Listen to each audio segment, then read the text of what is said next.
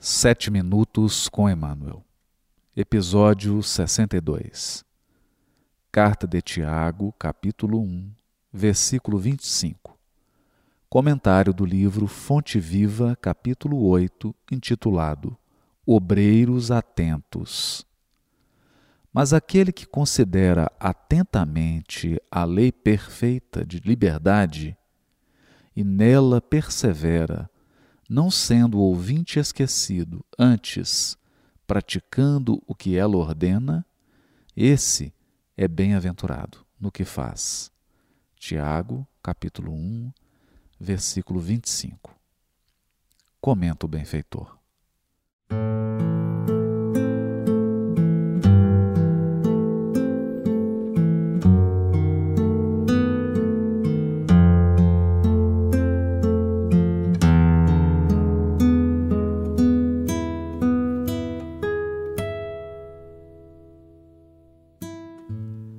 Discípulo da Boa Nova, que realmente comunga com o Mestre, antes de tudo compreende as obrigações que lhe estão afetas e rende sincero culto à lei de liberdade, ciente de que ele mesmo recolherá nas leiras do mundo o que houver semeado. Sabe que o juiz dará conta do tribunal que o administrador responderá pela mordomia e que o servo se fará responsabilizado pelo trabalho que lhe foi conferido. E, respeitando cada tarefeiro do progresso e da ordem, da luz e do bem, no lugar que lhe é próprio, persevera no aproveitamento das possibilidades que recebeu da providência divina atencioso para com as lições da verdade e aplicado às boas obras de que se sente encarregado pelos poderes superiores da terra. Caracterizando-se por semelhante atitude, o colaborador do Cristo, seja estadista ou varredor, está integrado com o dever que lhe cabe, na posição de agir e servir tão naturalmente quanto comunga com o oxigênio no ato de respirar. Se dirige, não espera que outros lhe recordem os empreendimentos que lhe competem. Se obedece, não reclama instruções reiteradas quanto às atribuições que lhe são deferidas na disposição regimental dos trabalhos de qualquer natureza.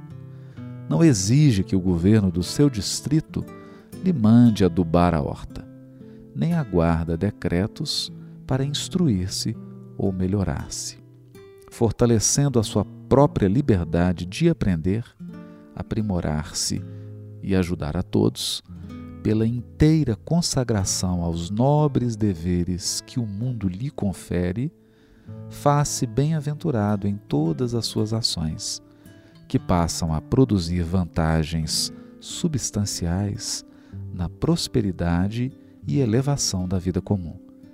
Semelhante seguidor do Evangelho, de aprendiz do Mestre, passa à categoria dos obreiros atentos, penetrando em glorioso silêncio nas reservas sublimes do celeste apostolado.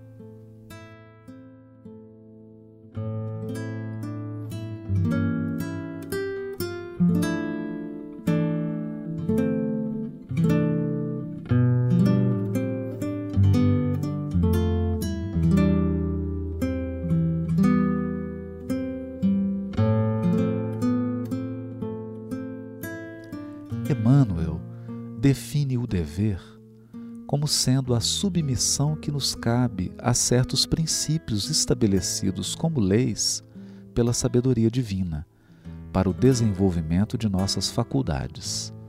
A faixa de ação no bem que o Supremo Senhor nos traça a responsabilidade para a sustentação da ordem e da evolução em sua obra divina no encalço de nosso próprio aperfeiçoamento. O tarefeiro do progresso e da ordem, da luz e do bem, na qualidade de colaborador do Cristo, está integrado ao dever que lhe cabe, no lugar que lhe é próprio, aproveitando as possibilidades que recebeu da providência divina e atento às lições que somente serão assimiladas no desempenho dos seus compromissos. Fugindo ao dever, precipitamo-nos no sentimento de culpa e criamos perturbações na linha de atividades que o Senhor nos confia. E não apenas desconjuntamos a peça de nossa existência, como também colocamos em desordem muitas existências alheias, desajustando outras muitas peças na máquina do destino. Desse modo, quem deseja a liberdade precisa obedecer aos desígnios supremos. Para trabalhar com êxito, é necessário obedecer à lei.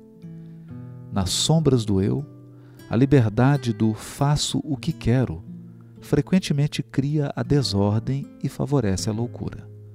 Na luz do Cristo, a liberdade do devo servir gera o progresso e a sublimação. Assimilemos do Mestre o senso da disciplina. Se quisermos ser livres, aprendamos a obedecer.